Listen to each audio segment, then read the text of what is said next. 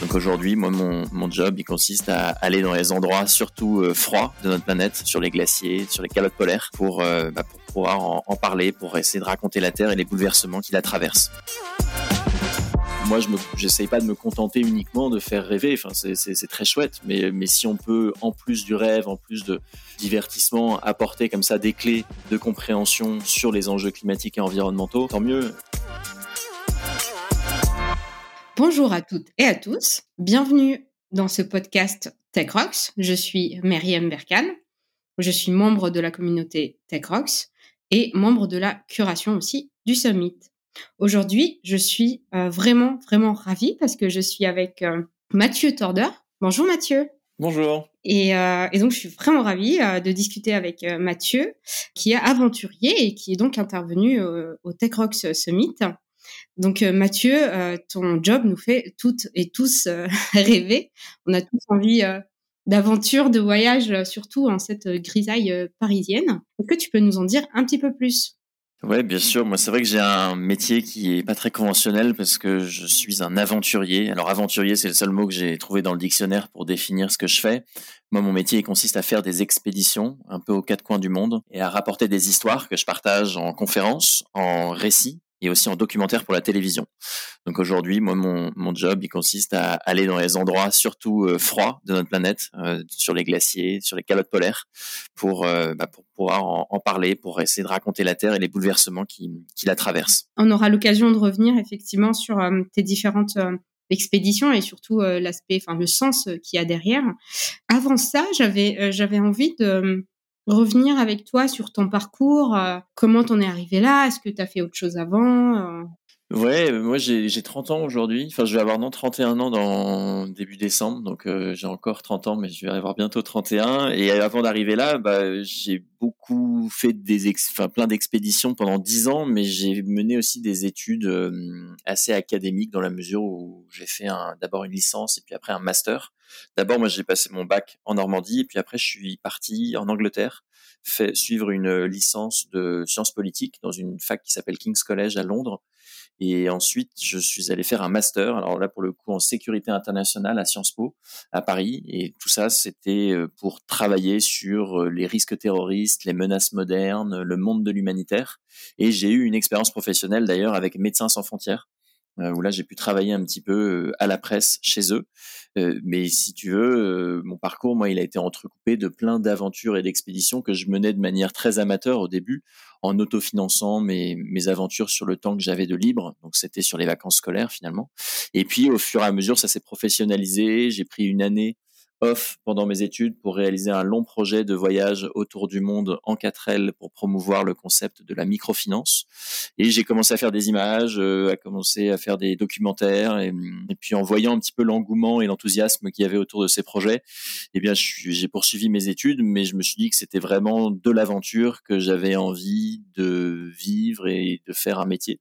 Et, et donc ça s'est ça s'est défini comme ça au fur et à mesure des années. Très intéressant. Donc en fait, c'est quelque chose finalement que tu as découvert euh, au fur et à mesure du temps et c'est pas quelque chose, on ne devient pas euh, aventurier avec une fulgurance quelque non, il n'y a pas, il y a pas vraiment d'études. Hein. Il n'y a pas d'études à suivre pour devenir aventurier. Je pense c'est vraiment un parcours un peu singulier, mais qui est le fruit aussi d'une passion. Bon, c'est vrai qu'il y a eu des expéditions beaucoup sur ces dix dernières années, mais moi, quand j'étais petit, j'ai été scout pendant dix ans et donc j'ai été un petit peu euh, introduit à la nature, au voyage très jeune. Quand on est scout, euh, je sais pas si tu connais, mais on, apprend à vivre un petit peu euh, dans les bois, à faire des feux, à dormir dehors, à monter des petits projets. Et en fait, je suis un petit peu resté là-dedans euh, en grandissant. Et, donc, euh, j'ai fait ces études parce que d'une part, elles m'intéressaient, mais par ailleurs, en fait, elles, me rassuraient aussi. Moi, ça me rassurait beaucoup d'avoir un bagage étudiant solide. Et donc je suis allé au bout et j'ai mis du temps aussi peut-être euh, à assumer en fait l'envie très profonde de voilà de faire de de mon activité euh, ce que je fais aujourd'hui quoi des aventures des expéditions des documentaires parce que c'est pas très normé c'est pas aussi simple que de vouloir être euh, architecte ou avocat il n'y a pas tellement de ouais, de formation donc c'est c'est le, le résultat en fait de plein d'expériences et puis aussi de de, de, rencontres. on en parlera, mais, mais des gens justement qui m'ont qui m'ont montré un petit peu la voie. Ça, c'est intéressant. Donc, en, fait, finalement, la, la graine d'aventure, elle est là depuis longtemps, très longtemps, depuis petit. Et, et parle-nous justement de ces rencontres, peut-être qui ont un peu qui t'ont aidé à, te lancer ou peut-être qui t'ont euh, rassuré dans le fait que tu puisses euh, euh, continuer à faire cette aventure ou un peu plus grands peut-être? Ouais, d'abord les premières rencontres, elles sont, elles sont littéraires. Enfin, moi j'ai été énormément inspiré par les récits d'autres aventuriers, alors certains qui sont modernes, mais d'autres qui sont, euh, enfin, qui sont qui sont passés, quoi, qui sont du siècle passé, notamment les explorateurs polaires de l'Antarctique, euh, comme les comme des Paul-Émile Victor, les Jean-Baptiste Charcot, les Shackleton, et donc moi j'ai grandi avec ces récits de voyage et d'aventure. avant même de savoir lire, mes parents d'ailleurs me racontaient que hum, je dévorais les aventures de Tintin, et après en grandissant, eh c'était ma, ma fenêtre ouverte sur le monde, quoi, les aventures de Tintin, et donc d'abord mes premières rencontres avec le monde de l'aventure, elles étaient, c'était d'abord dans les livres, dans les BD. Et puis après, il y a eu des rencontres un peu plus déterminantes, comme celle de Jean-Louis Etienne. Jean-Louis Etienne, pour resituer pour ceux qui savent pas, c'est un, c'est un médecin explorateur euh, qui a un peu plus de 70 ans maintenant et qui a une expérience comme personne sur les mondes polaires. C'est la première personne à avoir atteint le pôle Nord en solitaire en 1986 il a traversé l'Antarctique avec des chiens de traîneau, une équipe internationale à la fin des années 80. Et c'est un grand défenseur euh, de la planète, du climat, de l'environnement et des mondes polaires d'une manière générale. Et aujourd'hui, il a encore une expédition euh, de prévue. Et Jean-Louis, moi j'ai lu ses livres, j'ai eu la chance de le rencontrer, et il a cette phrase magnifique euh, qui dit que à force de temps, de travail et de persévérance, bah, tout est possible. Quoi. Et moi j'essaie vraiment de m'approprier un petit peu bah, ce qu'il véhicule dans ses messages pour bah, mener mes propres projets. Mais la rencontre avec Jean-Louis m'a beaucoup, beaucoup inspiré à, à, faire ce que je fais aujourd'hui. Il y a des valeurs quand même derrière euh, tout ce travail d'aventure. C'est pas uniquement, c'est pas une envie de fuir un monde. C'est vraiment une envie d'incarner peut-être quelque chose et euh, il y a du sens derrière ces, euh, ces, Bien sûr, ouais, non mais c'est vrai que au début, moi, je partais à l'aventure parce que j'étais curieux du monde, parce que j'avais envie de le voir de mes propres yeux, et, donc ça, ça répondait de cette motivation. Mais ce que je constate aujourd'hui, maintenant que j'en ai fait quelques-unes et, que j'en prévois d'autres, c'est que ce monde de l'aventure, il rassemble pas mal les gens en fait. C'est l'aventure, elle, est souvent spectaculaire et donc euh, le grand public se raccroche assez facilement en fait à ces histoires. Et donc c'est un bon moyen en fait d'incarner des causes, de les porter parce que ça permet de faire le lien entre euh, la communauté scientifique par exemple qui alerte et qui a du mal à être audible et le grand public qui est pas, pas forcément réceptif euh, des scientifiques parce qu'ils ont du mal justement à, à, faire passer leur message. Et donc moi, je me, je me place plutôt en qualité de, de vulgarisateur de la science par l'aventure parce que c'est une formule qui fonctionne bien justement pour essayer de sensibiliser et de changer peut-être les comportements euh, à notre échelle. Et ça peut paraître peut-être un petit peu abstrait euh, dit comme ça, mais, mais ça passe surtout par les documentaires.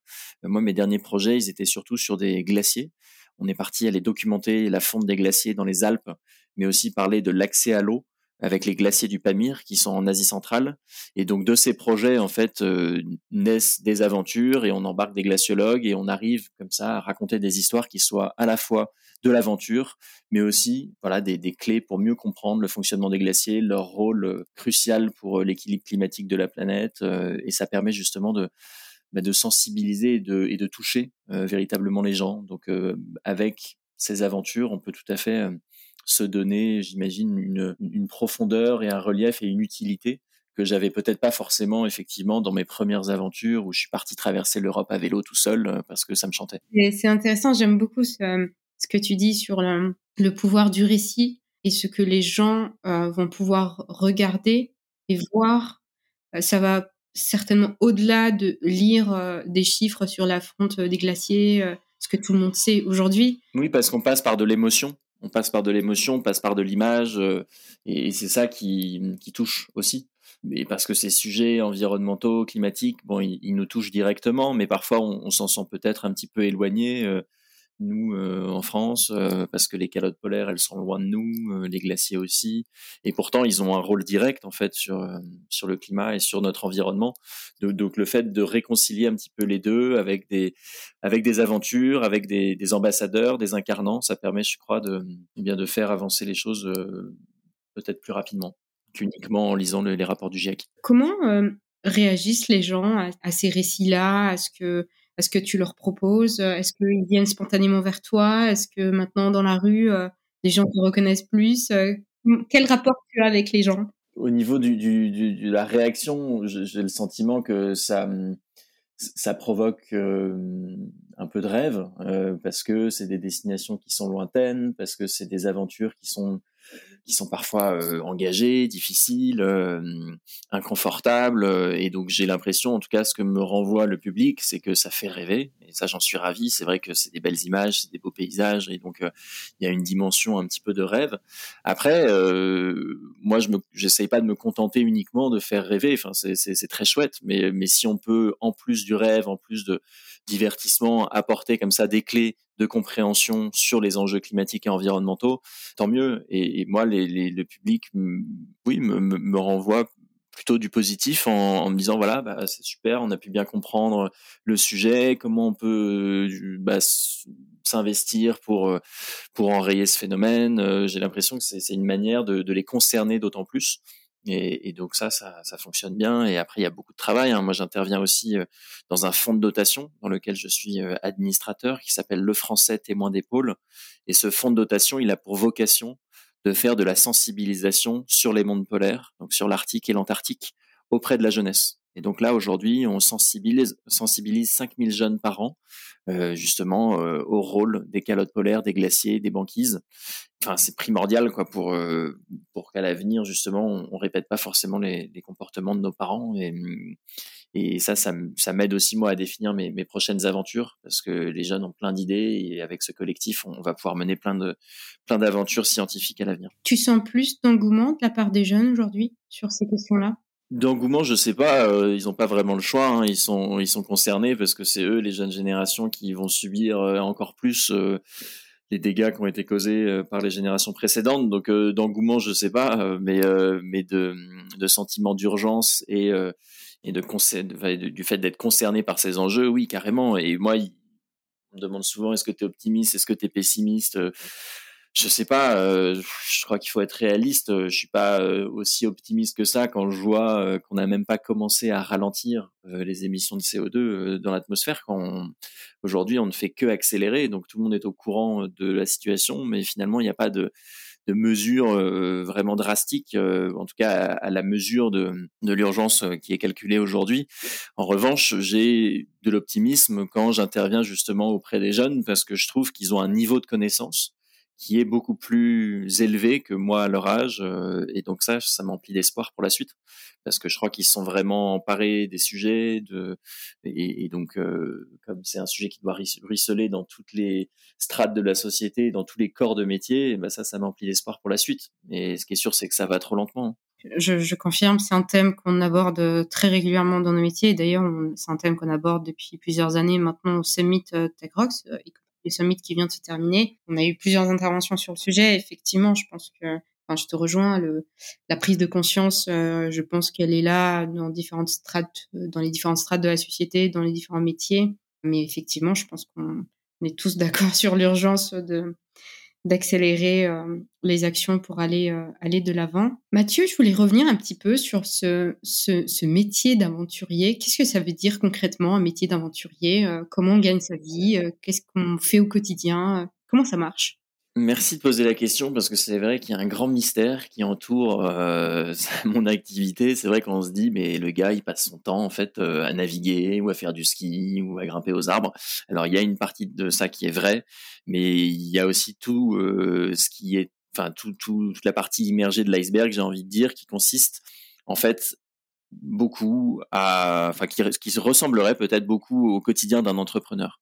Parce que pour créer des expéditions, eh ben, il faut euh, trouver des sponsors, des partenaires, euh, communiquer, euh, travailler avec des entreprises, avec des logisticiens. Et donc, il y a tout un, un quotidien comme ça qui ressemble beaucoup à celui d'un entrepreneur. Enfin, en tout cas, moi, je me sens assez proche de leurs problématiques parce que on a des rêves, on a des envies, on a des ambitions et il faut trouver les moyens de les réaliser. Donc ça, ça passe par euh, des interlocuteurs euh, qui euh, ont des sous à investir, ça passe par des personnes qui sont spécialistes de leur domaine. Donc il faut bien s'entourer.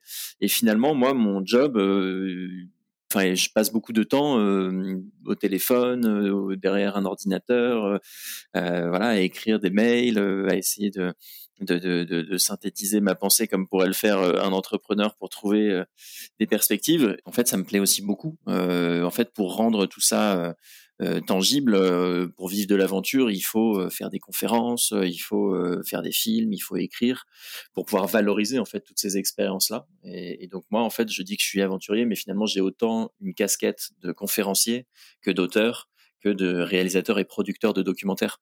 J'ai passé par exemple deux mois à skier de la côte du continent antarctique jusqu'au pôle sud en solitaire et sans ravitaillement en 2018-2019. Et j'ai mis plus de deux ans à préparer cette expédition. Et aujourd'hui, ça fait trois ans euh, que je valorise cette expérience euh, auprès des jeunes, auprès des entreprises. Et, donc finalement, quand on fait le calcul, le, ratio euh, temps sur le terrain et temps de préparation et temps de valorisation du projet, il n'est pas du tout égal. Quoi. Donc il faut faut aussi le dire, quoi. Si on veut en vivre, il faut produire de l'image, il faut savoir communiquer, il faut savoir s'entourer. Euh, donc moi, euh, ouais, pour te répondre simplement, je, je pense que le métier d'aventurier aujourd'hui, c'est aussi un métier de communicant et d'entrepreneur, parce qu'il y a un petit peu tout à faire. C'est un métier qui est très, libre. Hein. Je me sens aussi euh, assez proche euh, de la réalité ou du quotidien d'un artiste, euh, parce qu'un artiste, bah, il, crée une série de tableaux, une série de sculptures, et puis une fois qu'il est arrivé au bout de sa série, bah, il, doit rechercher de l'inspiration, il doit se remettre en question, et il doit repartir sur un autre projet ou pas d'ailleurs. Donc il y a comme ça toujours ce, cycle avec souvent des lignes directrices, mais on est, on pas du tout dans la même démarche euh, qu'un entrepreneur euh, avec une grosse boîte, euh, tu vois, avec des, je sais pas, des, des, grosses équipes, des grosses ambitions de révolutionner des marchés. Enfin, il y a, y a, des points communs, mais, mais la réalité n'est pas forcément la même non plus tous les jours. Est-ce que ton parcours que tu nous as expliqué tout à l'heure, ton passage à Sciences Po, toutes ces études littéraires que tu as faites, est-ce que ça t'aide aujourd'hui? Est-ce que c'est euh, quelque, un bagage qui t'est utile au quotidien, par exemple? Ben, je dirais oui et non. Oui, parce que ces études-là m'ont permis d'apprendre des langues étrangères, euh, m'ont permis d'apprendre à parler en public, m'ont permis d'écrire aussi, de, réussir à, synthétiser euh, plein de choses pour les rendre accessibles rapidement à plein de gens. Donc, je crois que ça, oui, bien sûr que ça, te donne de la force pour monter des projets. Et donc là-dessus, c'est sûr que j'ai appris plein, plein de choses sur les bancs de ces universités-là sans vraiment m'en rendre compte. Euh, rendre compte et non parce que le, fond de ce qu'on a appris aujourd'hui moi je l'utilise pas tellement. Euh, à la enfin à l'exception peut-être de certaines euh, situations peut-être géopolitiques euh, qu'on avait étudiées à l'université et, que j'ai pu mieux comprendre sur le terrain parce que j'ai fait quelques reportages photos au Kurdistan irakien en Asie centrale et aussi en, Corée du Nord. Et quand on se retrouve dans ces pays-là et qu'on les a un petit peu étudiés euh, à l'université, peut-être qu'on arrive à, à saisir les, les, enjeux peut-être plus rapidement. Mais euh, bon, c'est pas c'est, pas les études que j'ai faites qui m'ont euh, mené à ce que je fais aujourd'hui. Moi, ce que je fais aujourd'hui, c'est le résultat vraiment d'une passion et, de plein d'expériences et de plein de rencontres. Mais, mais, mais, ces, études-là m'ont intéressé. Et en tout cas, quand j'ai travaillé pour Médecins sans frontières, c'était euh, la, suite directe du master que j'avais suivi à Sciences Po, où on avait justement beaucoup de, beaucoup de contenu, beaucoup de, de cours sur, sur l'activité humanitaire. Justement, tu parlais de situations géopolitiques, euh, parfois dans les expéditions que tu fais. J'ai noté, moi, quelque chose dans, dans, les interventions que tu as faites, notamment au Tech Rock Summit, et la résilience que tu peux avoir ou que tu peux développer à travers ces, ces moments de vie que, que, qui sont assez particuliers finalement tu t'es déjà senti vraiment en danger? Est-ce que euh, qu'est-ce que ça a changé dans ta vie euh, tout ça aujourd'hui? Ben, Ce que ça a changé, c'est que moi, ça, bon, cette dernière grande expédition au pôle Sud que j'évoquais, elle a été longue. J'ai marché pendant 51 jours tout seul dans un grand désert tout blanc, en skiant 12 heures par jour sans m'arrêter. J'ai pas pris un seul jour de repos. Et quand on arrive au terme d'un tel objectif, parce que c'est pas uniquement 51 jours de marche, quoi, c'est deux ans de préparation, c'est des années et des années euh, à fomenter le projet, et donc c'est l'aboutissement de plein de choses. Et quand on arrive en fait au terme de cette aventure, bah, ça remplit quand même d'une espèce de force intérieure qui est assez euh, assez unique, quoi, assez euh, assez indescriptible. Donc moi, ça me, ce genre d'aventure m'a donné d'autant plus davantage confiance en moi euh, pour monter des projets, pour me dépasser. Ça, c'est une chose. Et après, sur le danger, sur la notion de risque, euh, bien sûr qu'il y en a. Euh, après, ce qu'il faut, enfin, ce qui me semble important, c'est la manière dont on les prend, c'est la manière dont on les accepte, et c'est la manière dont on les contrôle et dont on les mitige. moi, je suis pas un casse-cou, je suis pas un trompe-la-mort. J'aime bien aller dans les endroits difficiles d'accès, reculés et donc potentiellement dangereux mais c'est pas le côté dangereux qui m'attire. Euh, ce qui m'intéresse, c'est de raconter des endroits de la Terre qui sont méconnus, qui sont euh, éventuellement euh, menacés, pour m'en faire justement le porte-parole, le témoin. Mais quand on va là-bas, eh ben évidemment, il faut y aller en connaissance de cause, et donc il faut apprendre justement à contrôler le risque. Et ce risque, il se contrôle bah, via l'expérience, via la préparation. Et, moi, j'aime trop la vie pour m'en remettre au hasard ou à la chance. et on me demande souvent, bah, la haute montagne, la très haute altitude, ça t'intéresse? Bah, euh, je dirais pas que ça m'intéresse pas, mais en tout cas, ça me fait peur. Ça me fait peur parce que je trouve qu'en très haute montagne, eh bien, il y a trop de variables en fait sur lesquelles tu n'as aucun contrôle. Euh, l'avalanche, la chute de pierre, le manque, le manque d'oxygène. Euh, et, ça, moi, c'est des choses sur lesquelles, ouais, je, je suis assez euh, assez prudent et, ça me, je m'en tiens un peu éloigné quoi. Dans le polaire, évidemment qu'il y a des risques, il y a des crevasses, c'est vraiment le plus gros danger mais, mais on peut les repérer euh, avec des images satellites, euh, on peut aussi les voir à l'œil nu, euh, on peut s'encorder pour contourner. Euh, donc, y a, à mon sens, il y a moins de, moins de danger. Après, voilà, hein, ça reste des terrains qui sont dangereux, mais ce qui compte, c'est la manière dont, voilà, dont on se renseigne, dont on se prépare et, et, ça permet justement d'y aller plutôt en, avec un risque maîtrisé. Effectivement, je te rejoins complètement sur sur cette notion de, de, danger et de risque. Hein. et euh, le plus important, c'est effectivement mitiger le risque et bien préparer bien préparer les expéditions. Mais bon, étudier le risque d'un projet et le risque d'une expédition dans laquelle on est personnellement impliqué, je pense que c'est pas tout à fait pareil. Mathieu, je voulais te voir avec toi. Comment est-ce que tu te projettes, euh, je sais pas, dans les prochains mois, prochaines années? Comment tu te vois dans les 5, 10 prochaines années euh? C'est jamais simple, je de répondre à cette question, parce que moi, si on m'avait posé cette même question il y a 10 ans, euh, ben, j'aurais vraiment jamais imaginer être là où je suis aujourd'hui. Donc, euh, je vais te dire ce qui va se passer à court terme et puis ce que j'aimerais ce qui se passe à long terme.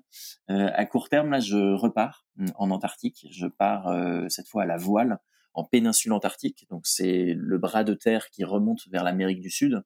Et on va être sur un bateau avec euh, six autres personnes à bord duquel il y aura donc un photographe animalier, une réalisatrice de documentaire, un scientifique. Euh, moi, je vais être là pour créer du contenu pour justement ce fonds de dotation que j'évoquais, qui fait de la sensibilisation sur les mondes polaires. On a des milliers de jeunes qui vont suivre l'expédition, mais au retour, on va pouvoir faire bénéficier justement à ces jeunes de tous les enregistrements de la faune qu'on aura pu effectuer sur place avec des hydrophones, avec des microphones, avec des, caméras aussi pour les filmer, pour faire des images, des photos.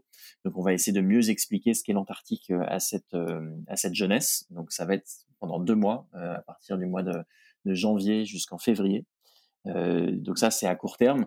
Et à plus long terme, moi, j'ai envie de continuer justement cette, euh, euh, ce, rôle un petit peu de témoin, d'ambassadeur, d'incarnant des mondes polaires, justement en faisant le lien entre la communauté scientifique, le grand public, en continuant de faire des documentaires, en continuant de donner des conférences sur ces sujets, peut-être de manière décuplée avec d'autant plus de personnes qui pourraient s'impliquer dans ces projets j'aimerais bien porter vraiment la voix euh, des pôles euh, parce qu'ils sont en première ligne du réchauffement climatique. On dit que l'Arctique se réchauffe trois fois plus que euh, les autres zones terrestres et donc il y a une mutation qui est un bouleversement qui est à l'œuvre sur le plan climatique, sur le plan de la biodiversité Et on le sait, mais d'un autre côté, eh bien, il n'y a pas de mesures fortes qui sont pour le moment mises en place. Donc, j'aimerais bien continuer à aller dans cette voie-là et peut-être la porter euh, à des niveaux plus On verra ce que l'avenir me réserve. Mais en tout cas, j'ai bien envie de rester dans, ce monde de la sensibilisation, de la pédagogie et, de l'aventure. Justement, c'est intéressant cette question du monde politique. J'allais, y venir. Comment tu juges aujourd'hui euh, la, conscience de, notre classe politique euh, très large hein, d'ailleurs, euh, que ce soit en France ou en Europe ou même ailleurs dans le monde? Est-ce que tu penses qu'on prend des actions qui vont dans le bon sens, même si c'est un peu lent? Est-ce que tu penses qu'on y va beaucoup bah, Moi, je pense que au niveau du grand public, dans euh, plein de sphères de la société, dans les pays développés, euh, il y a une véritable conscience, une prise de conscience euh, de tous ces sujets, mais qui est pas, qui, est plus large aujourd'hui. Mais il faut, faut lire le rapport Meadows qui avait été publié dans les années 70, il me semble.